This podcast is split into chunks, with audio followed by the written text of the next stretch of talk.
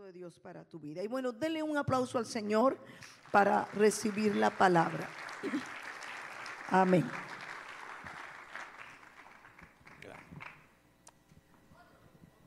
Ah, con delay.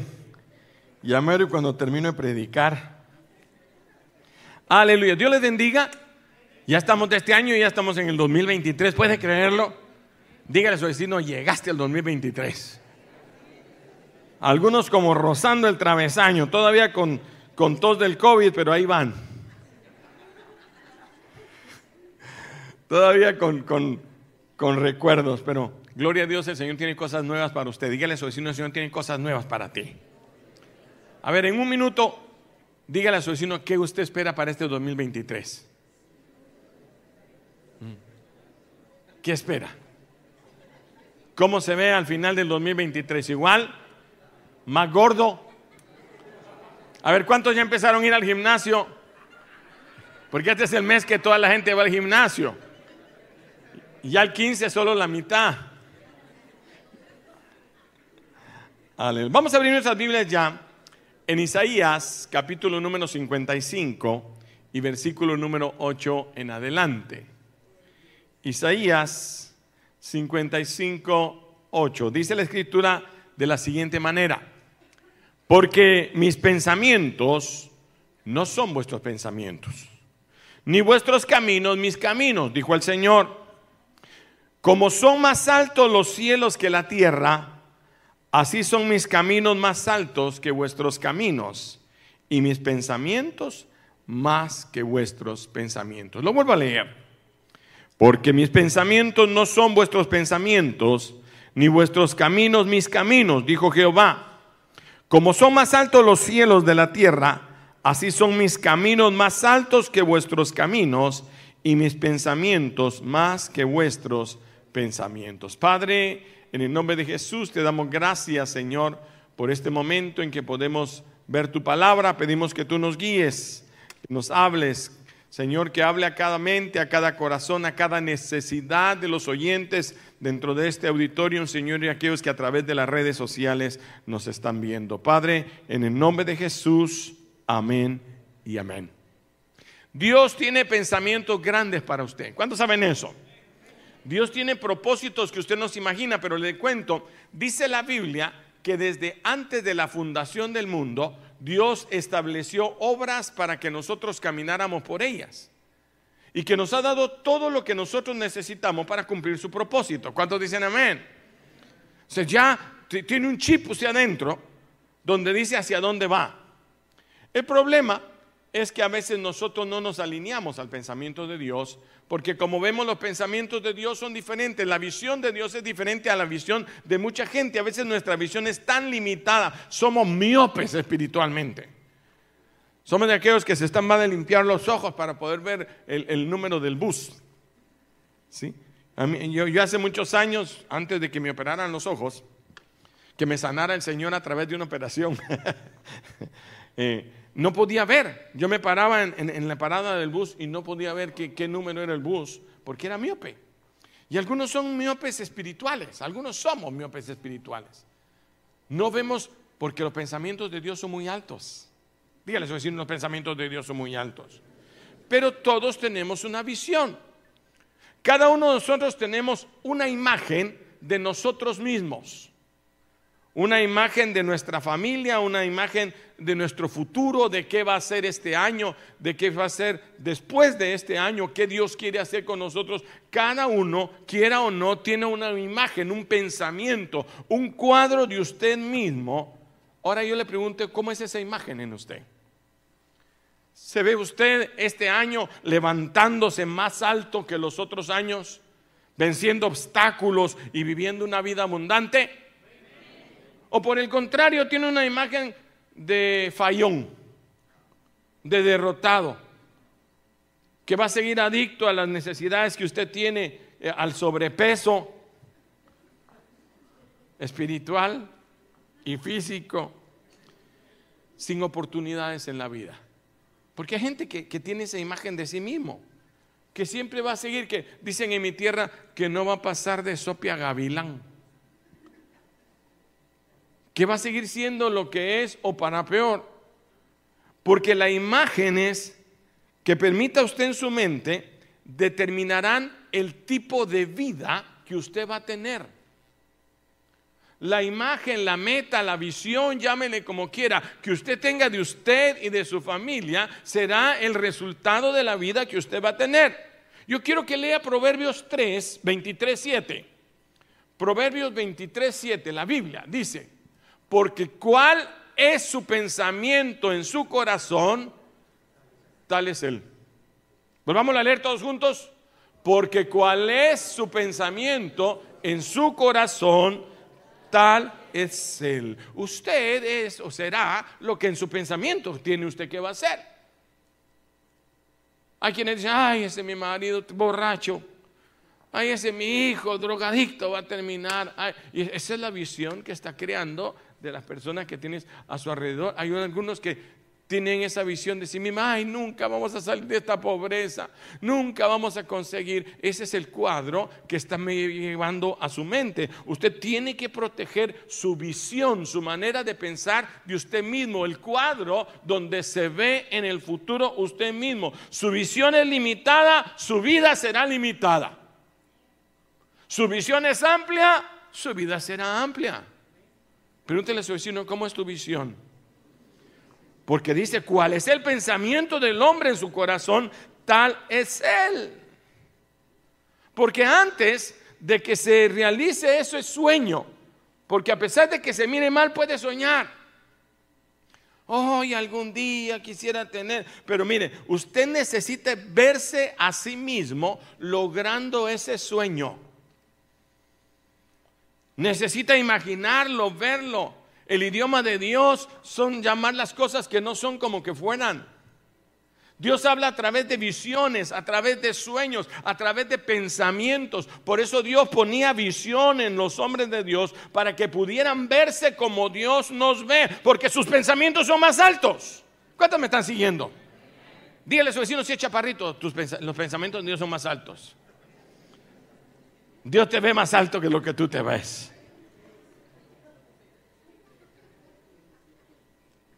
Tienes que tener una imagen de que tu sueño esté realizado.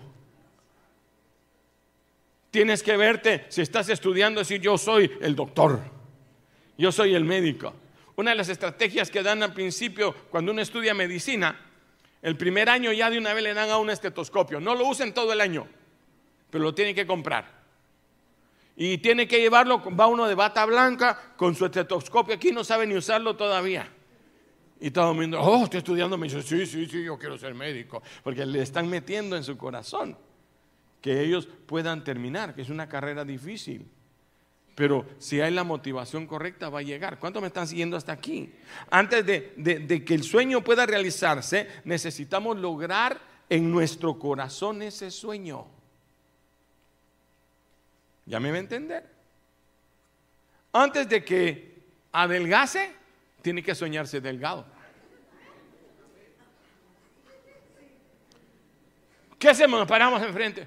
Ay, cómo estoy de tripón. ¿Qué es la visión que tiene? Tengo que comprar una talla más grande. ¿Qué cuadro está en su corazón de eso? Ah, no, no, yo no quiero comprometerme en las cosas de Dios porque no voy a poder cumplir. En vez de ser el cuadro al revés, ¿cuánto me están siguiendo hasta acá? Una vez, quizás hace como más de un año, mi esposa nos enseñó acerca del, de ver el cuadro completo, ¿te acuerdas? Y nos motivaba a que viéramos esto, esto que ahora estoy entendiendo mejor, que las imágenes que mantenga delante de usted esa visión no solamente cae en su espíritu, por eso hacemos el libro de sueños los que todavía lo hacen. O la hoja de sueños, o el cuadro de sueños, o el cartelón de sueños, o una foto en la refri. ¿Sí? Yo le hice a mi esposa una foto de un, de un cuerpo bien delgado y le puse su foto ahí a ella. Bueno, ella me pidió que lo hiciera. Yo le dije, ¿así estás bien? Me dijo, no, no, no, es que yo quiero mejor. ¿Sí? ¿Para qué? Para que la vea, para que ella vaya, imaginándose, porque no solamente cae en nuestro espíritu, sino entra en nuestro subconsciente. ¿Y sabe qué dicen ahora los científicos? Que una vez que algo entra en el subconsciente del hombre, le atrae las cosas que espera como la gravedad. El que sueña que va a llegar a hacer algo, las cosas comienzan a aparecer. Cuando hay una visión, viene provisión. Se lo digo otra vez, cuando hay una visión, viene pro, viene para la visión. Pero si no caminas en visión, no viene provisión. Dios te manda provisión y dice, hoy para ir a Cancún. Dios te manda provisión y dices, ay no, esto lo voy, a, lo voy a gastar en una comida con mi esposa. No, eso es para tu visión, para lo que estás soñando, a donde quieres llegar. ¿Cuántos dicen amén? Pero muchas personas tienen imágenes negativas en su mente y eso llega a su subconsciente yo creo que a fin de año yo ya voy a estar muerto. Había un hermano muy cercano a mí que siempre me decía, yo no voy a llegar a los 55 años, hermano. Cállese, le decía yo, yo no voy a llegar a los 55 años. Él se fue un tiempo a la iglesia, después un día me lo encontré y lo encontré todo. ¿Cómo estás? Mal, es que creo que tengo una enfermedad. Y no llegó a los 55. se quedó, porque esa era la visión que tenía. Hacía que yo me miro viejito como Matusalén, más de 100. Dígale su vecino, el pastor va a llegar a más de 100, dígale. Ayúdeme con su fe. Muchas personas se ven a sí mismas como débiles, se ven a sí mismos como derrotados, como inferiores, como yo nunca lo voy a alcanzar porque yo no expliqué inglés. Pues no importa. Le paga a alguien para que le traduzca. ¿Sí? ¿O no?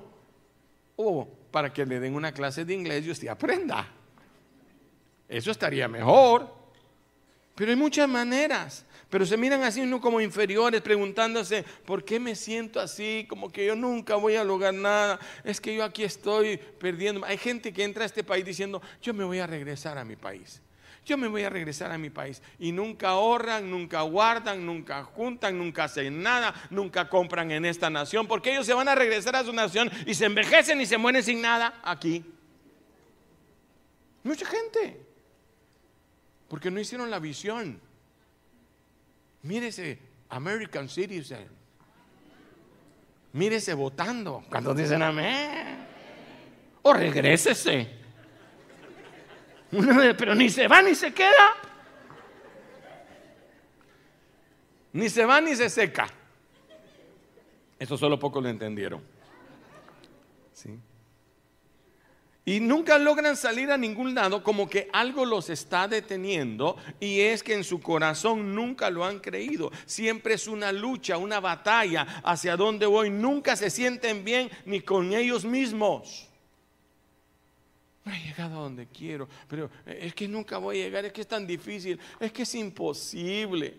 Es que otros lo han logrado, pero yo no sé, yo creo que no tengo la fuerza. Hermano, puede meterse a la escuela de liderazgo. Es que yo no aprendo, hermano. Así nunca va a aprender. Hello. Pero el que dice, no, yo voy a aprender y me lo voy a remachar. Y tengo que hacerlo. Porque tengo que hacerlo. Pero mucha gente tiene la imagen equivocada. Dígale a su vecino, ¿qué imagen tienes tú?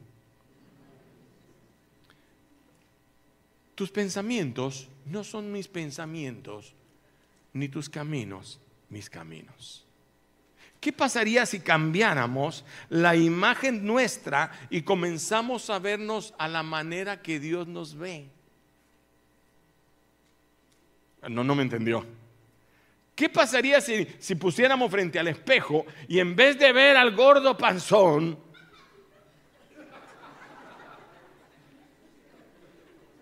o a la gorda panzona,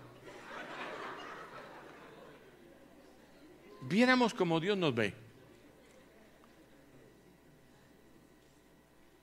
Como un padre mira a su hijo.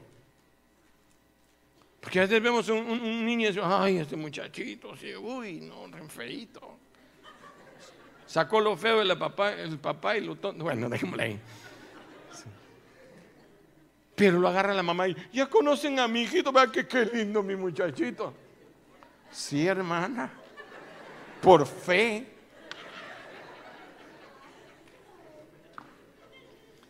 Pero ¿qué tal si nos ponemos como Dios nos ve? Dios nos ve bendecidos, prosperados, saludables, fuertes, talentosos, exitosos. ¿Cuántos dicen amén? Mire, dice Romanos 4:17, oiga qué dice. Como está escrito, te he puesto por padre de muchas gentes, delante de Dios a quien creyó, el cual da vida a los muertos y llama las cosas que no son como que fueren. Abraham, se llamaba Abraham, quiere decir padre deleitoso. Pero a él le daba como pena, porque se empieza a ser viejito, le empiezan a salir patas de, de, gallina, ¿sí? Se empieza a arrugar, la panza se le hace un poquitito más frondosa por los tamales de fin de año. ¿Sí? Las arruguitas se le empieza a aflojar, le salen pelos a uno donde no le salían. Y ya no le salen donde le salían. Y se empieza a dar cuenta que los años están pasando como a todos nos está pasando. Y entonces Dios lo llama y le dice, yo te he dicho que tú vas a ser padre de multitudes. Y es más, le abrió el cielo y le dijo, cuenta las estrellas. Y el 1, 2, 3, 3431, 3430. No, no, nunca las vas a poder contar. Así será tu descendencia. Y para que no se te olvide, te voy a cambiar el nombre. Ahora te llamas Abraham. De, de padre exaltado le pone padre de multitudes. Tanto que le daba más pena. Porque ahora él tenía que decir, ¿cómo se llama usted padre de multitudes? ¿Cuántos hijos tiene? Ni uno. Mi esposa es estéril. Pero Dios le estaba diciendo, mírate como yo te veo, porque hoy dice la Biblia en el Nuevo Testamento, todos nosotros somos hijos de Abraham en la fe. A ver, ¿cuántos hijos de Abraham en la fe hay aquí? Mire, casi no los puedo contar. Todos los que hay, todos, todos los israelitas, todos los israelitas, todos, todos vienen de Abraham. Todos no son miles y miles y miles, porque Dios cumple sus promesas. ¿Cuántos dicen amén? Pero él toda su vida tuvo que decir, yo soy padre de multitudes y padre de multitudes. Y le empezó a creer a Dios, padre de multitudes. Se reían de él, pero decían, van a ver, yo soy padre de multitudes. Y ahora él es padre de multitudes. Fue lo que le pasó a Gedeón. Gedeón estaba todo asustado porque le estaban robando las cosas, todo aguitado, escondiendo el, producto del trabajo. Cuando se le aparece un ángel y dice, oh varón esforzado y valiente, tú eres el que va a librar a Israel. Y dice, ¿yo? Parecía que el Señor se estaba burlando de él. Parecía que era un, que era un bullying que el ángel le dice esforzado y valiente y era un miedoso. Y dice, ¿cómo? Y el hermano le dice, si es que Dios está contigo. Si Dios estuviera con nosotros, no nos agarrarían así los amalecitas. Si Dios estuviera con nosotros, yo nací el más chiquito de la familia más chiquita y más pobre. Y le dice, con esa fuerza que tú tienes dentro, harás lo que Dios te mandó a hacer. Dios no se estaba burlando de él. Dios no se está burlando de ti cuando te manda a abrir una, una célula. Cuando Dios dice que tú vas a ir y predicar el Evangelio a toda criatura. A mí me decían el mudo de apodo, se lo he contado. El mudo, yo no hablaba. Buenas tardes. Buenas noches. Ajá. En serio. La primera vez que a mí me profetizaron que yo iba a predicar, yo dije, no lo creo. Yo me casé con mi esposa porque era predicadora. Y dije, yo voy a mantener su ministerio, porque es un ministerio lindo. Y lo sigue siendo y la sigo manteniendo.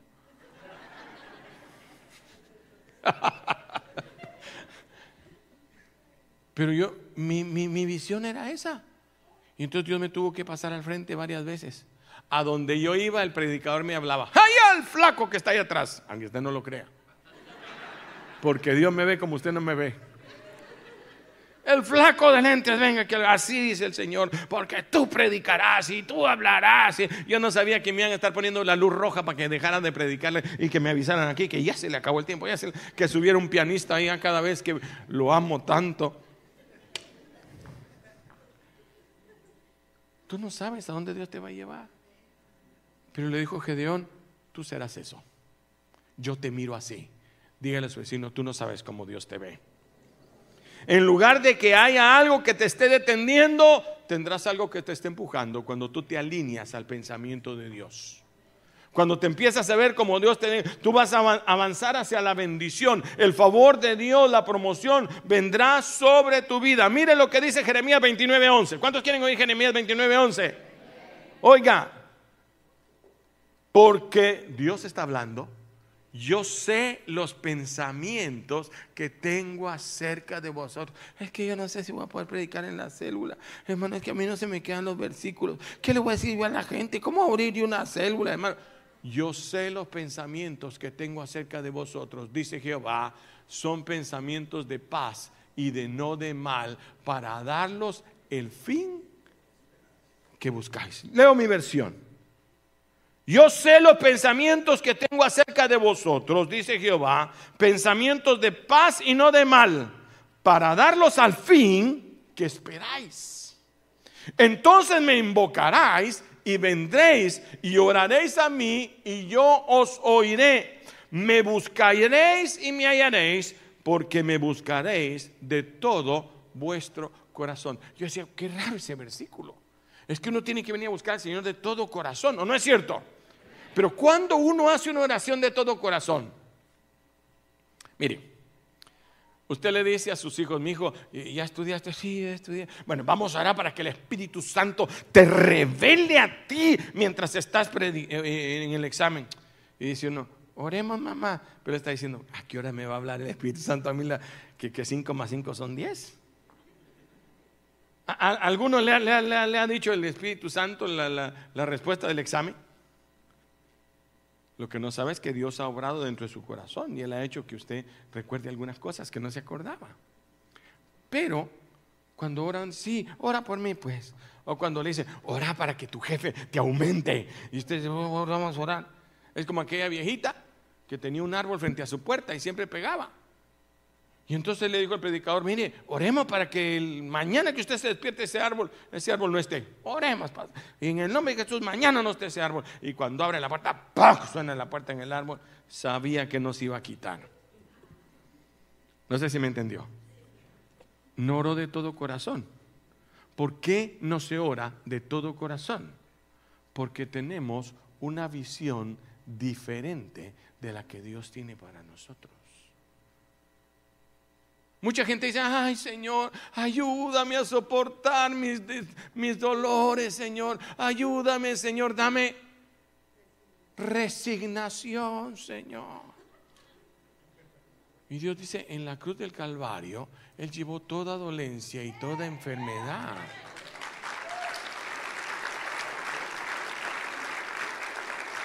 Sí, ya sé, pero Dios no cura la vejez. Y no dice que Abraham llegó con su vista clara hasta, hasta gran edad. Si no mira a su vecino, mire tan viejito y ahí anda todavía. Nadie lo, no, no me entendió, no importa, yo sí me, yo me cuento chistes solito y solito me río. Sí. nos tenemos que ver como Dios nos ve para hacer la oración. Señor, en el nombre de Jesús, esa célula se levanta, crece, todavía no la tiene, está empezando el primer grado de, primera, eh, eso de primer nivel de capacitación destino. ¿Sí? Y, yo miro mi célula, Señor, y trae la fe. Se mira, entonces ora, dice, me buscaréis de todo vuestro corazón. Cuando tú crees lo que Dios sí puede hacer por ti. ¿Sabe dónde está la diferencia? En cómo se ve. Regreso al punto original. mientras no cambies la manera en que te ves, ¿sabe qué dice la Biblia? Antes de todas estas cosas somos más que vencedores. Antes en todas las cosas somos más que vencedores. Antes en todas las cosas, en todas las cosas, en todas las cosas somos. ¿Así se siente? Ay, yo no sé si voy a poder, hermano.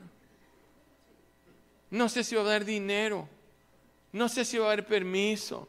No sé si van a haber fuerzas. No sé si voy a poder. Entonces no eres más que vencedor. te estás viendo como perdedor. Ojalá esté llegando mi mensaje. Cuando el pueblo decidió hacer una torre, la torre de Babel, dice la escritura, nada les hará desistir a esta gente de lo que han pensado hacer.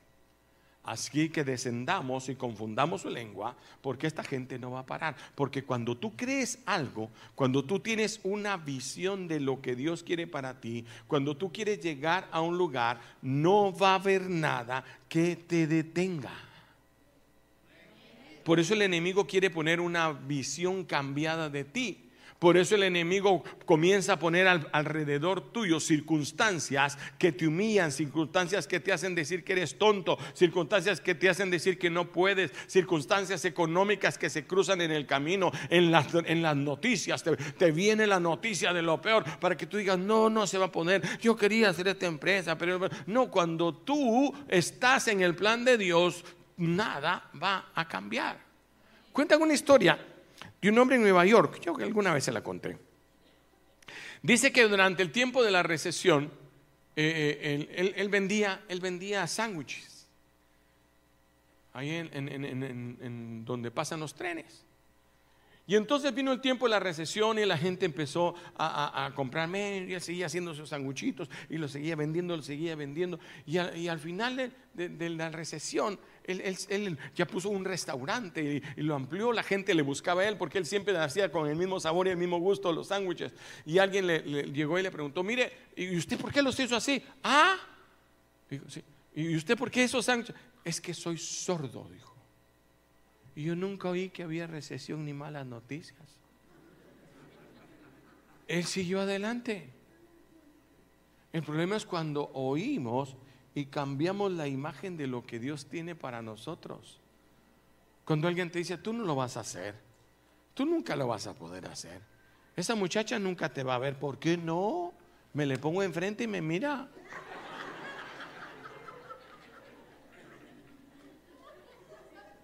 Si para cada roto hay un descosido.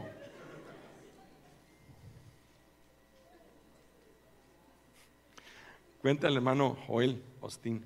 Y dice que una mujer vino a, él y le, pidió consejo porque se acaba de morir. No, su esposo la había abandonado por otra. Y eso es un trauma. Ella se sintió mal, se sintió fea, se sintió de todas las cosas que las mujeres eh, tienden a sentirse cuando pasan una circunstancia tan grave como esa. Y entonces ella dijo, él le dijo, mire, no, ore, pues si él se fue, Dios le puede eh, traer algo nuevo a usted. Si hubo pecado ahí, usted está bien, vaya, busque al Señor y va a ver cómo Dios le repone algo mejor. Entonces, no, pero a mí a estas alturas de la vida ya estoy viejita, ya estoy fea, y si, si de joven me costó agarrar este bandido, ahora se, se imagina ahora. Y él le propuso algo. Le dijo, cómprese un marco de una foto en blanco y lo pone frente a su, a su mesita de noche en su cama y cada vez que la vea usted va a ver ahí la foto de su nueva relación que usted va a tener. Y va a orar y dice que empezó a orar, Señor, gracias, porque ahí me miro yo con, con menganito perencejo. Aquel era poca sangre, este es mucha sangre. Y dice que oraba y oraba. Y a los tres años la mujer llegó llorando. Pero esta vez ya no era de tristeza, sino de alegría, diciéndole, la semana entrante me caso con el hombre que Dios preparó para mí.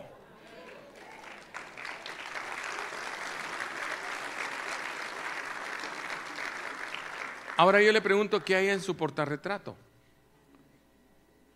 ¿Qué hay en el cuadro? ¿Qué hay en la imagen que usted miren en, en, el espejo? ¿Sí? ¿Qué es el futuro que usted se ve? ¿Que va a seguir siendo lo mismo?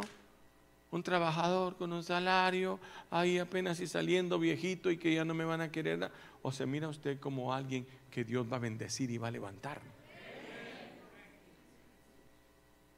O se mira y dice, ay, ay, ay, al límite, yo ya no puedo bajar. Mi negocio nunca va a tener éxito. Yo creo que esto nunca se le va a levantar. Siempre voy a estar solitario, siempre voy a estar en sobrepeso, gordo, siempre voy a ser adicto. Nunca voy a poder dejar esto.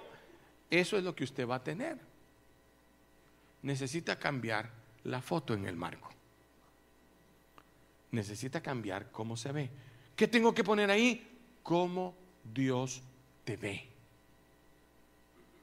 Porque los pensamientos de Dios son tan altos de diferente a como tú te miras.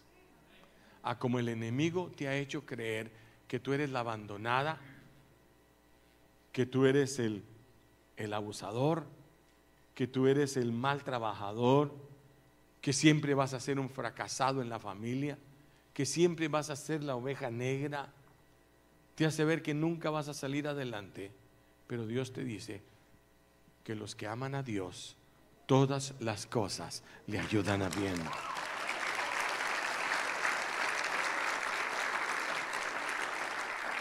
Comience a, verse a sí mismo como fuerte.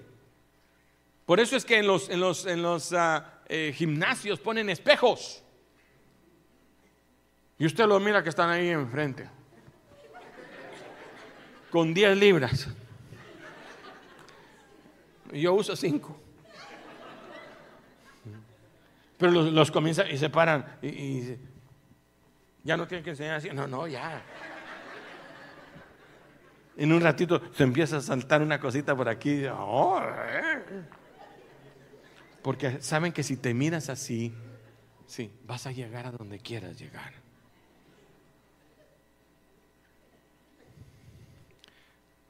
Yo termino con este pasaje, que está en la puerta de nuestra iglesia en inglés, pero dice, sin visión profética, dice la versión, el pueblo perecerá.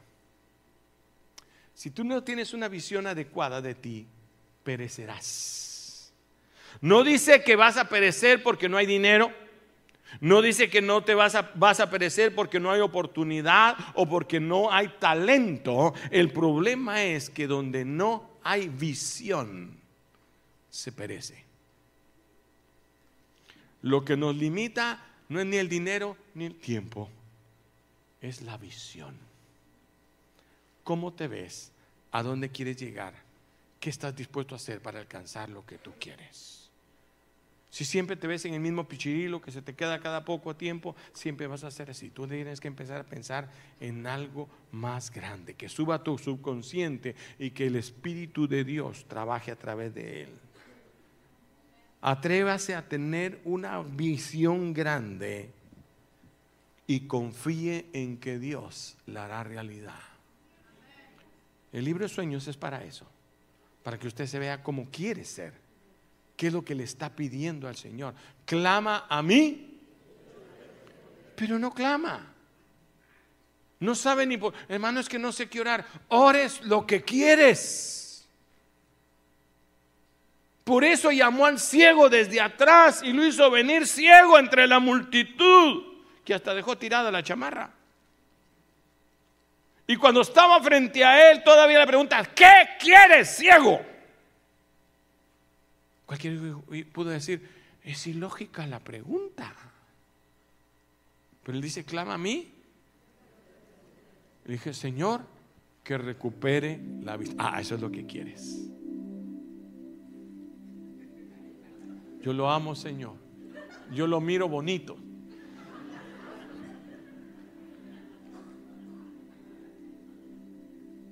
Pida, pero pida grande. Atrévase a tener una visión de Dios en su vida. No piense cómo va a suceder. Créale al Señor y va a suceder. No piense circunstancias. Hay muchos testimonios de hombres que en medio de los problemas más difíciles de sus ciudades, ellos se levantaron, hicieron su, su capital de una idea que Dios les dio en medio de la necesidad. ¿Cuántos nos quedamos sin trabajo? Meses y no les pagaron. Y aquí estamos. ¿Y comimos bien o no? Si no mira a su vecino ni al gimnasio quiere ir de tan gordo que está. Comimos, vivimos, sobrevivimos. ¿Cómo? Yo no sé.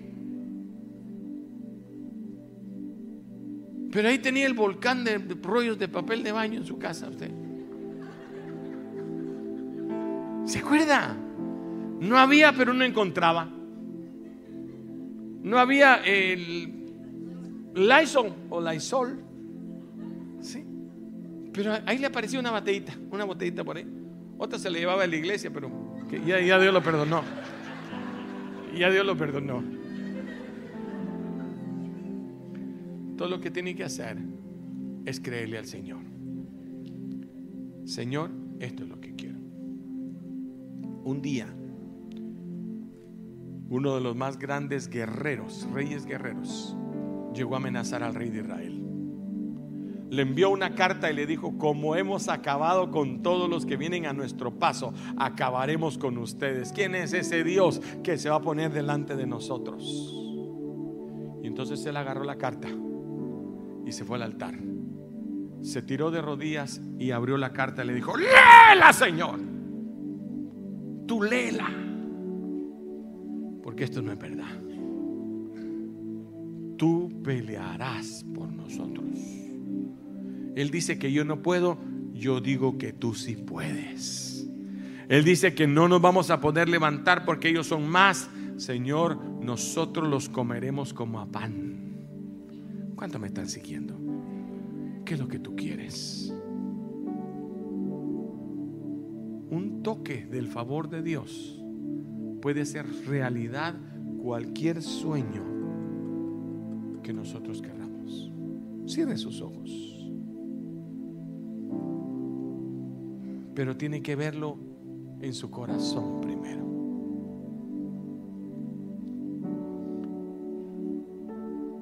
¿Qué Dios tiene para mí? Tiene que lograr leer ese chip que Dios puso dentro de su corazón que dice que tú eres más que vencedor y que nadie te podrá hacer frente en todos los días de tu vida que como estuvo con Moisés, estará contigo. Y el que se levante contra ti, lo hará sin mí. No importa que sean más. No importa que sean más fuertes. No importa el nombre de la enfermedad. En las manos de Dios, todas las cosas son posibles. Quizá hayas pasado por decepciones pero este es un nuevo día. Son mayores las victorias que están en el futuro para ti. El sabio más sabio escribió y dijo que nunca se dice con sabiduría que los tiempos antiguos fueron mejores y saber que viene atrás sino que los tiempos que vienen son los mejores.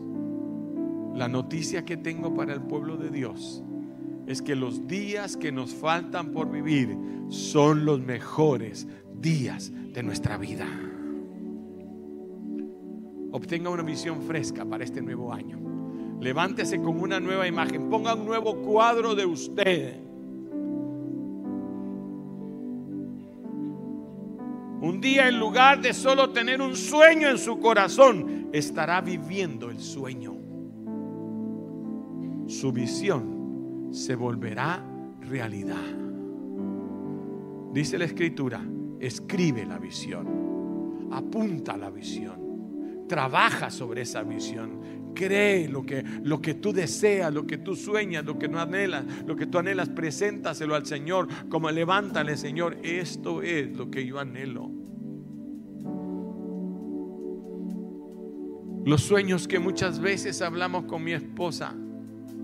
sobre nuestros hijos, sobre cómo íbamos a vivir, sobre nuestros nietos, sobre la casa que íbamos a tener, tantas cosas, cada una de esas cosas Dios las ha ido cumpliendo sin faltar una sola de ellas. Porque no depende de mi fuerza, sino del Dios que me sostiene. Levante sus manos al cielo. Dígale, Señor, ayúdame a verme como tú me ves. No quiero verme como un derrotado, no quiero verme como un perdedor, Señor. Señor, en ti soy más que vencedor. Soy un hijo de Dios. Repítaselo a usted mismo, dígase, yo soy un hijo de Dios. Soy un coheredero de la riqueza del Señor, del reino de Dios. Tengo la misma herencia que Jesús. Él estableció el reino de Dios sobre mi vida. Todas las cosas son posibles para el que cree. No te he dicho que si creyeres verás la gloria de Dios. Lo que te limita es la falta de visión abre tu visión. Súbete arriba de la montaña porque entonces el horizonte será más lejano. Mira más allá de lo que tus ojos han visto hasta ahora, más allá de la punta de tu nariz. Hay un universo que Dios ha preparado para ti. Señor, ¿con qué vencería a mi enemigo? Dijo Gedeón. Y él le dijo, con esa fuerza que tú tienes dentro de ti. Dios ha puesto todo lo que tú vas a necesitar para ser más que vencedor y adentro de ti. Tienes que descubrirlo en oración, en clamor, en decirle, Señor, esto es lo que yo anhelo, esto es lo que yo quiero. Señor, este es el deseo de mi corazón. Levante sus manos al cielo. Padre, en el nombre de Jesús, abre los ojos de tu pueblo. Cuando el criado empezó a gritar que ejércitos venían contra ellos y tú pediste que abrieras los ojos de Giesi y empezó a gritar carros de fuego y gente de a caballo. Más son los que están con nosotros que todos los que están contra nosotros. Hermano, diga Señor, más son los que están con nosotros. Señor, abre los ojos de tu pueblo para que empecemos a vernos como tú nos ves, para que tus pensamientos entren en mis pensamientos, para que yo comprenda, Señor, que tú tienes pensamientos más altos de lo que yo creo, que no es el fin, sino el principio. Que si algo no se ha dado, Señor, es porque tú estás preparando un sueño mejor, un resultado mejor para que se cumpla el propósito tuyo en mi vida. En el nombre de Cristo Jesús. Mientras la iglesia ora, quizás hay personas que nunca ni han invitado a venir a su vida, que creen que no han necesitado recibir a Jesús, pero sus vidas están fallando, están necesitando de algo más fuerte. Y la Biblia dice, clama a mí y yo te responderé y te enseñaré cosas grandes y difíciles que tú no conoces. Si tú quieres tener una nueva fuerza, una fortaleza en tu vida, si tú quieres tener al Señor que hace cambiar todas las cosas, ese Dios que ha levantado a miles de nosotros y te quiere levantar a ti, todo lo que tienes que hacer es confesarlo como tu Salvador personal decirle que entre en tu corazón y que te dé una nueva oportunidad. Él irá contigo a donde quiera que tú vayas. La Biblia dice, con el corazón se cree para justicia, pero con la boca se confiesa para salvación. Y queremos invitarte a que tú hagas una oración con nosotros. Y en esa oración tú invites a Jesús a venir a tu vida. Y Él entrará en tu vida, te dará la fuerza, la fortaleza, la gracia, el perdón y la sabiduría para que sigas adelante. No creas que no hay oportunidad para ti. Tú puedes recuperar tu familia, tú puedes recuperar tu salud, tú puedes volver a ser el hombre que alguna vez o la mujer que alguna vez deseaste ser.